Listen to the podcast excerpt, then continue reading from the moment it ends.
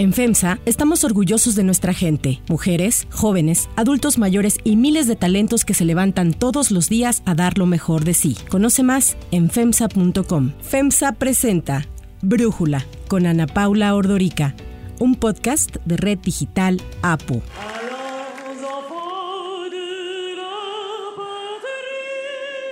Hoy es lunes 25 de abril del 2022 y en este episodio vamos a platicar sobre las elecciones de Francia. Fueron los mismos candidatos ayer que los que se enfrentaron en 2017. Solamente que hace cinco años Emmanuel Macron llegó como el claro favorito. Le sacó 32 puntos de ventaja a Marine Le Pen. Y el triunfo de ayer fue de nueva cuenta para Emmanuel Macron. Por segunda vez derrotó a Marine Le Pen al obtener, según las proyecciones, el 58% del voto frente al 42% para la ultraderechista. La diferencia de votos en esta ocasión fue menos holgada que hace cinco años, lo que deja una alerta sobre la fuerza que ha logrado la ultraderecha en Francia y lo dividido que se encuentra el país. Llama la atención que en medio de la guerra en Ucrania, 12 millones de franceses votaron por la candidata que ha llamado a formar una alianza con Moscú. Los resultados oficiales se darán a conocer el miércoles y el segundo mandato de Macron arrancará el 13 de mayo. Para platicar de todo esto, agradezco a Fausto Pretlin, analista internacional y columnista del Economista,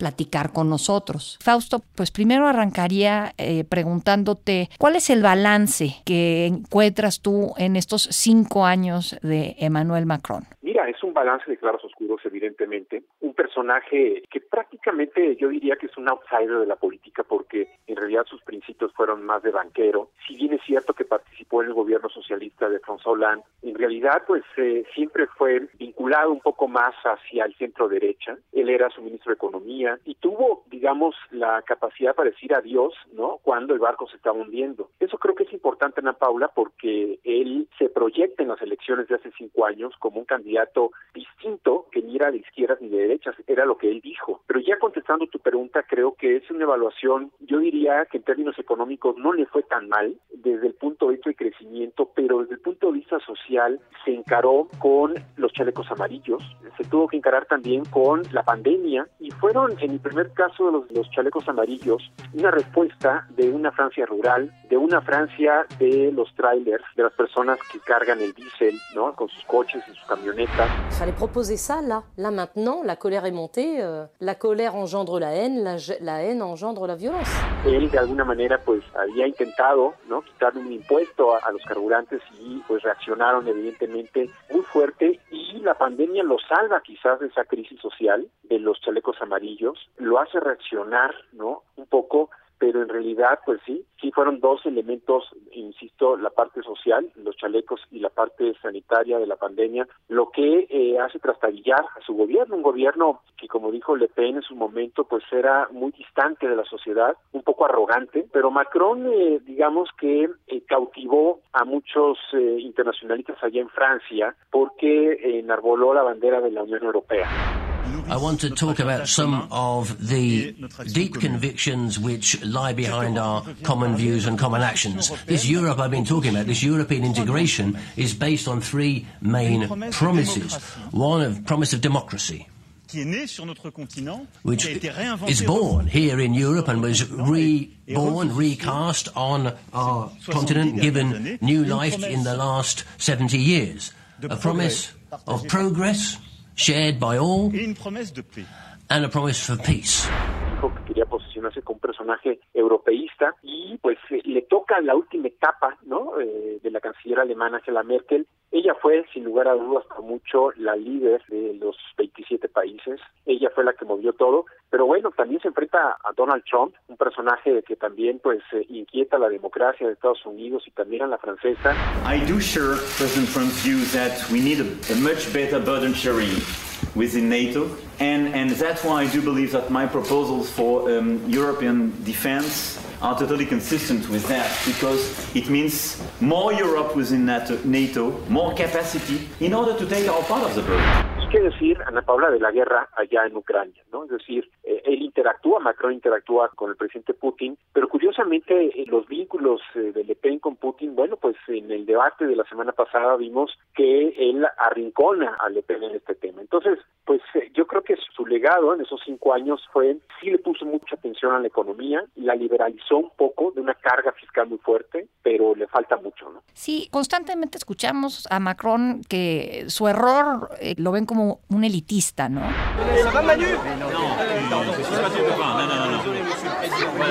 Et tu es là, dans une cérémonie officielle, tu te comportes comme il faut. Donc tu peux faire l'imbécile, mais aujourd'hui c'est la Marseillaise et le chant des partisans. Tu m'appelles monsieur le président de la République ou monsieur. D'accord Voilà.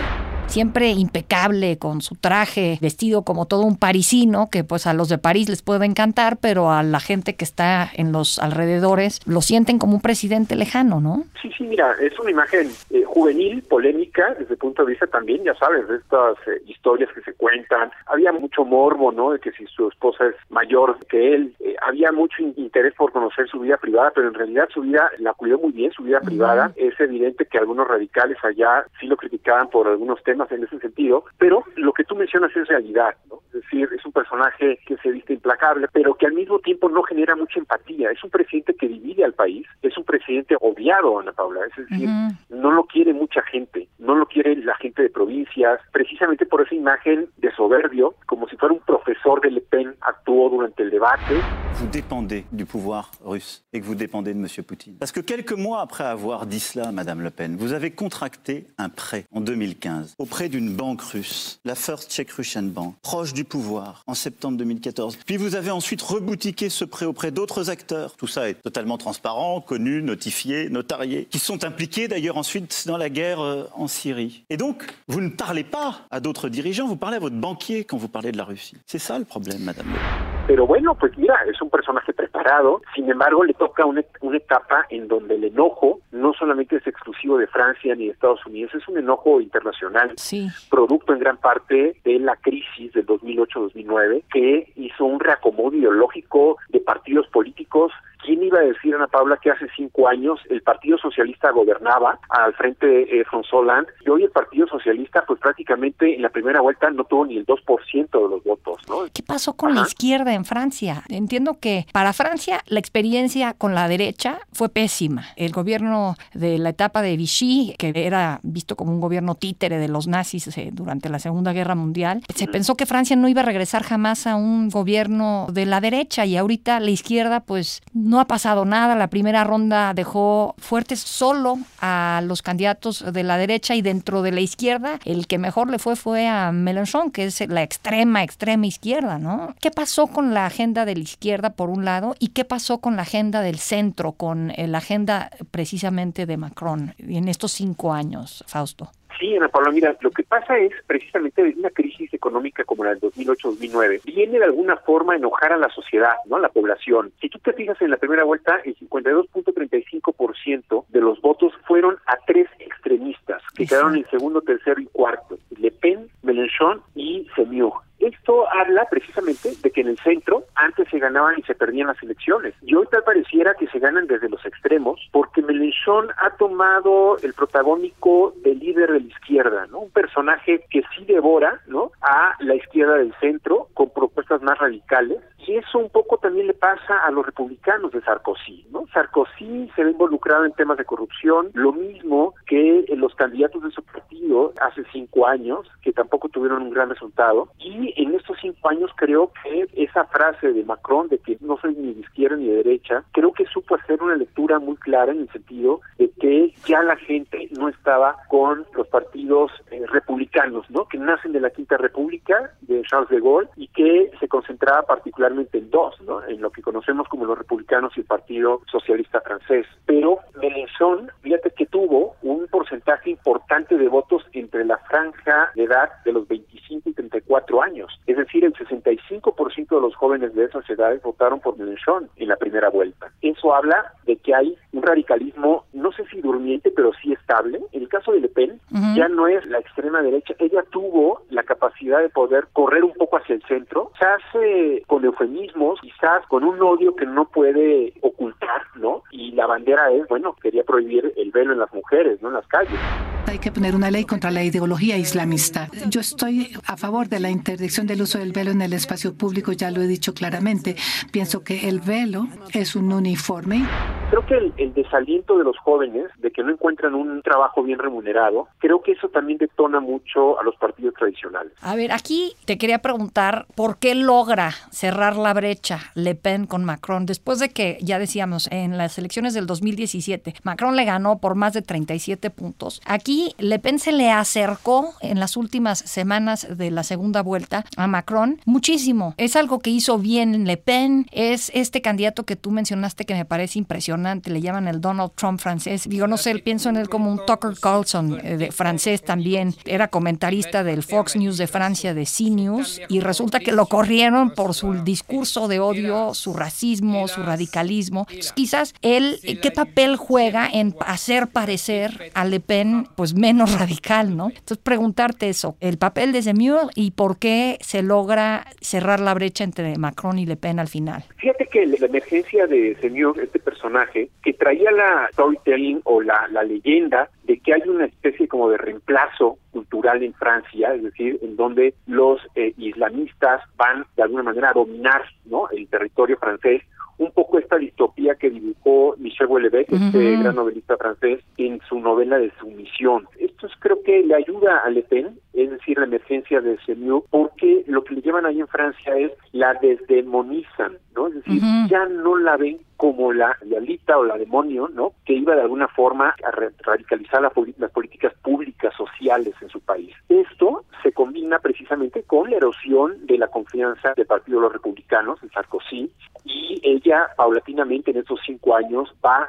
Carcomiendo la parte de, de la derecha en Francia y se va estabilizando. He leído algunas de las entrevistas de las personas que han votado por, ella y dicen, bueno, ella nos dice la verdad, ¿no? Y ella quiere hacer un plebiscito o un referéndum en donde las leyes francesas deben de prevalecer sobre las leyes europeas y comunitarias. Algo que en Polonia lo han intentado hacer y que de alguna manera, pues bueno, en términos de la constitución inclusive francesa, no está permitido, ¿no? Es decir, hay, y desde que se une a la Unión Europea Francia, pues eh, la prevalencia de las leyes comunitarias sobre las leyes francesas. Pero muchos franceses, pues bueno, están en la zona marginal, no están dentro de la globalización, no aspiran a tener una Europa fuerte, lo que quieren aspirar es al poder ¿no? De su bolsa. Y eso fue en donde se concentró Marine Le Pen en sus elecciones. Hablar de economía, ese es uno de los fundamentos importantes. Ya no solamente habló de aspectos sociales como hace cinco años, sino que evidentemente hizo una buena lectura de las necesidades de los jóvenes. Sí, entiendo lo que dicen es temas de migración, de identidad, de refugiados, son temas en los que Le Pen pues ya ganó la discusión, ya no tiene que enfocarse en eso y puede enfocarse en la parte económica, como tú dices, ¿no? Pero pues a mí me llama la atención que es una mujer que se ha declarado cercana a Putin, a Víctor Orban, a Bashar al-Assad, a Trump. Recuerdo muy bien en un rally en el 2017 decía, las políticas que yo represento son las mismas a aquellas que representa Trump, que representa Putin. Y en una conferencia de prensa hace unos 10 días, ella misma dijo que quiere sacar a Francia de la OTAN. Je le répète sans ambiguïté, Élue présidente, je quitterai le commandement intégré, mais ne renoncerai pas à l'application de l'article 5 du traité de l'Atlantique Nord sur la sécurité collective, exactement donc comme ce fut le cas avant 2009. Y que una vez que concluya la guerra entre Ucrania y Francia, ella buscaría una reconciliación con Rusia. Dès que la guerre russo-ukrainienne sera achevée et aura été réglée par un traité de paix, je me prononcerai en faveur de la mise en œuvre d'un rapprochement stratégique entre l'OTAN et la Russie, comme cela avait été naguère envisagé. C'est l'intérêt de la France et de l'Europe, mais aussi, je crois, des États-Unis. Entonces, sí ha dicho que no está de acuerdo con la invasión, pero no ha rechazado a Putin ni a Rusia. Ella sabemos que su campaña ha sido financiada por bancos rusos. Entonces, ¿qué piensan los franceses eh, de esto en cuanto a Marine Le Pen, eh, Fausto? Sí, mira, a ver, yo creo que el tema del Brexit, Ana Paula, es muy importante en el sentido de que los propios franceses, todos los europeos y el mundo en general, hemos visto las grandes batallas, los grandes conflictos en la parte económica ¿no? de Reino Unido que está estancado, que eh, tiene problemas de distribución, que tiene problemas todavía y va a incluir a Irlanda del Norte o no como una zona libre de, de, impuestos para que de ahí de alguna forma no tengan ningún problema los británicos de comprar sus productos. Es decir, están embrollados, están en el, al final del laberinto y eso le funcionó muy bien a Macron en el sentido de que miren, si quieren una salida de la Unión Europea, de nuestro país, vean lo que nos puede pasar. Creo que ese es un elemento que desincentiva a muchos franceses por votar a Le Pen y ese discurso que hizo hace cinco años ya no lo pudo hacer cinco años. Sin embargo, en el debate sí le reclamó y le dijo Macron, mire, usted lo que quiere es un Brexit, ¿no? Es decir, que esté fuera de la Unión Europea. Y el otro tema, Ana Paula, es Rusia. Yo creo que las circunstancias, si permite la expresión, le ayudan a Macron. Es triste decirlo porque hay, hay víctimas en Ucrania, pero esto vincula directamente a Le Pen con Putin y se lo recuerdan en, en el debate. Es decir, usted debe dinero a un banco ruso que está vinculado con el Kremlin. Ese, ese crédito se lo dieron hace siete años, en el 2014, y a la fecha no lo ha pagado. ¿En qué, en, qué mundo o quién puede lograr eh, pues obtener un crédito sin pagarlo siete años después? Es evidente que detrás de eso hay una relación clara entre el presidente ruso y eh, Marine Le Pen. Y eso pues jugó en contra de Le Pen.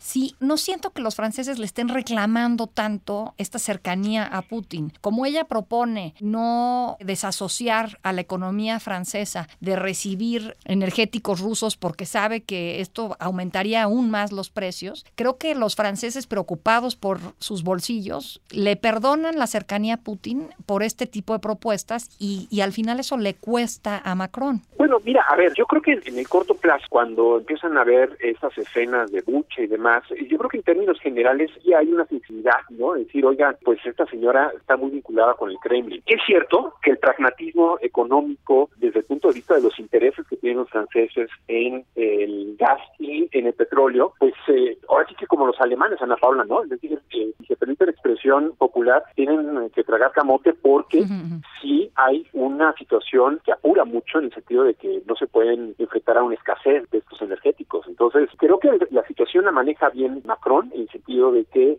sí le coloca ese vínculo directo con el Kremlin y otra cosa también pues es cierto el pragmatismo, ¿no? No hay un gran reclamo, pero a final de cuentas sí hay una enorme solidaridad con Ucrania. A ver, ¿qué significa un triunfo de Macron? Bueno, mira, a nivel mundial o a nivel europeo, por lo menos, creo que la salud de la Unión Europea en los próximos cinco años, desde el punto de vista francés, va a seguir. Es decir, habrá un impulso eh, de la Unión Europea, que también hay que decirlo, Ana Paula, los eurócratas también han estado distantes de la sociedad europea en general, pero al final de cuentas, muchos europeos lo ven a la Unión Europea como un elemento, eh, un jugador que defiende la democracia liberal, al libre mercado, y que está en contra precisamente de los regímenes dictatoriales como puede ser el ruso o semi-dictatoriales como puede ser el húngaro, ¿no? En donde también hay una cooptación, inclusive Polonia yo diría, cooptación de algunos poderes como el judicial o parte del ejecutivo. Entonces significa mucho el que prevalezca un poco la luz de la ilustración, ¿no? Es decir, la idea de que un personaje pueda llegar a defender los valores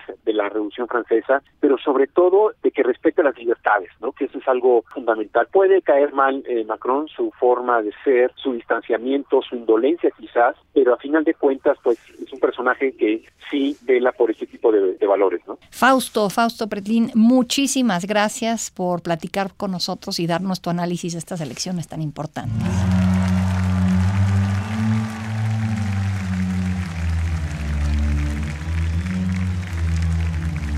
Así fue recibido anoche al llegar junto con su esposa frente a la Torre Eiffel Emmanuel Macron, el primer presidente en ser reelecto en Francia desde el 2002 cuando Jacques Chirac venció al padre de Le Pen, quien así agradeció el triunfo al pueblo francés, el que le dieran cinco años más para trabajar por el país. Mes chers compatriotes, c'est avec ambition et bienveillance pour notre pays, pour nous tous, que je veux pouvoir à vos côtés aborder les cinq années qui viennent. Cette ère nouvelle ne sera pas la continuité du quinquennat qui s'achève, mais l'invention collective d'une méthode refondée pour cinq années de mieux, au service de notre pays, de notre jeunesse.